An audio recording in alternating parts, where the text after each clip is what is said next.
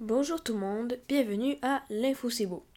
Ici Thomas Montigny et aujourd'hui je vais vous parler, euh, ben, en fait je vais faire un bilan euh, de la paralysie politique américaine puisque j'avais fait un article récemment sur le sujet, mais maintenant je vais euh, vous parler après trois tours de vote et un peu tout le tralala qui s'est passé à la Chambre des représentants aux États-Unis. Donc premièrement, la Chambre euh, est constitué de, de deux partis politiques majoritairement et quelques candidats indépendants. La majorité appartient aux républicains qui détiennent 221 sièges et euh, le deuxième parti qui arrive en force, c'est les démocrates avec 212 sièges. Donc, avec une euh, majorité aux alentours de seulement 10 sièges, les républicains, un parti quand même assez très divisé, euh, a la misère à quand même assez se faire élire un nouveau président. Parce qu'il faudrait quasiment que tout le parti ou la majorité d'un parti euh, s'entendent, donc à 217 voix sur 221, d'un euh, candidat. donc en fait, pour le premier tour, ils ont choisi Jim Jordan comme candidat. Il a échoué le premier tour, le deuxième tour et le troisième tour de vote avec un écart quand même assez petit de la majorité claire de 212, 217 voix. Pardon. Mais aujourd'hui, ils ont annoncé qu'il allait le retirer comme candidat parce que ben, ça faisait pas l'unanimité ou la majorité dans le parti des gens qui le voulaient.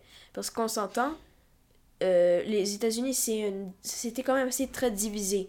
Il y a les démocrates qui sont plus de gauche, mais on a aussi les républicains qui, qui occupent une vaste euh, de, une vaste occupation de euh, l'échiquier politique. Il y a des républicains plus centristes, puis il y en a des extrêmes de droite. Donc c'est certain qu'il y en aura qui s'entendront pas. Et là, euh, on voit le temps s'écouler euh, pour le prochain budget fédéral, pour un peu toutes les institutions, la population, l'éducation, la santé et tout ça, les frontières, l'armée.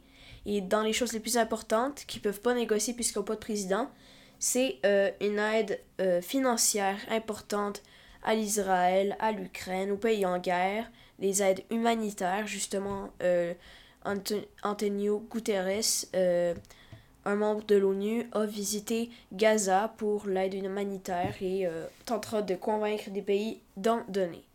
Donc ça montre à quel point les États-Unis sont vraiment paralysés au niveau exécutif et législatif, parce que si aucun projet de loi sont votés à la Chambre des communes, il y en aura, euh, à la Chambre des représentants, pardon, il n'y en aura aucun qui vont être amenés au Sénat. Donc là, justement, euh, hier, Joe Biden a fait un discours à la nation pour demander à la Chambre des représentants de voter, euh, ben de lui permettre de donner 105 milliards de dollars à Israël et à l'Ukraine qui sont en guerre, les, les deux pays. Déjà, l'Israël prépare une, invasion massive à Gaza. L'Ukraine est encore en train de se battre pour plus de son 600e jour euh, contre la Russie. Donc, ça montre à quel point les États-Unis sont vraiment mal en point. Euh, et euh, on va espérer euh, que cette situation va bientôt se régler parce qu'on voudrait pas qu'un deuxième ben, qu'un autre shutdown puisse arriver parce que l'autre fois on l'a évité de quelques heures mais là euh, ça arrive dans quelques poignées de semaines là, le, le fameux shutdown qui va euh, arrêter toute les l'armée américaine, la poste américaine, les frontières. Il y aura plus de 4 millions de personnes qui vont être sans emploi.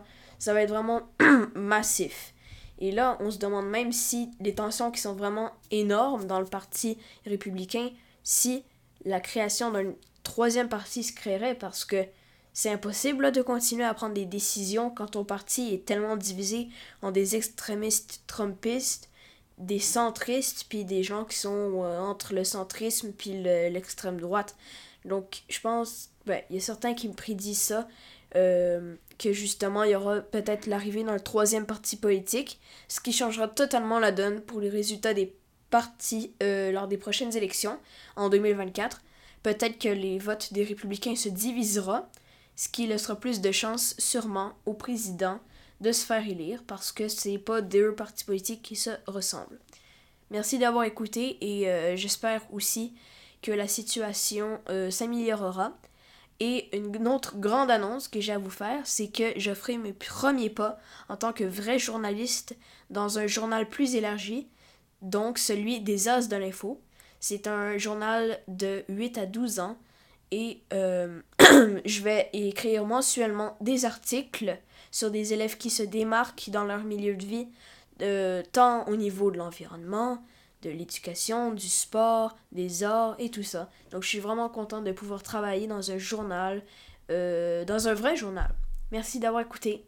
Ici Thomas Montigny à l'Info C'est Beau.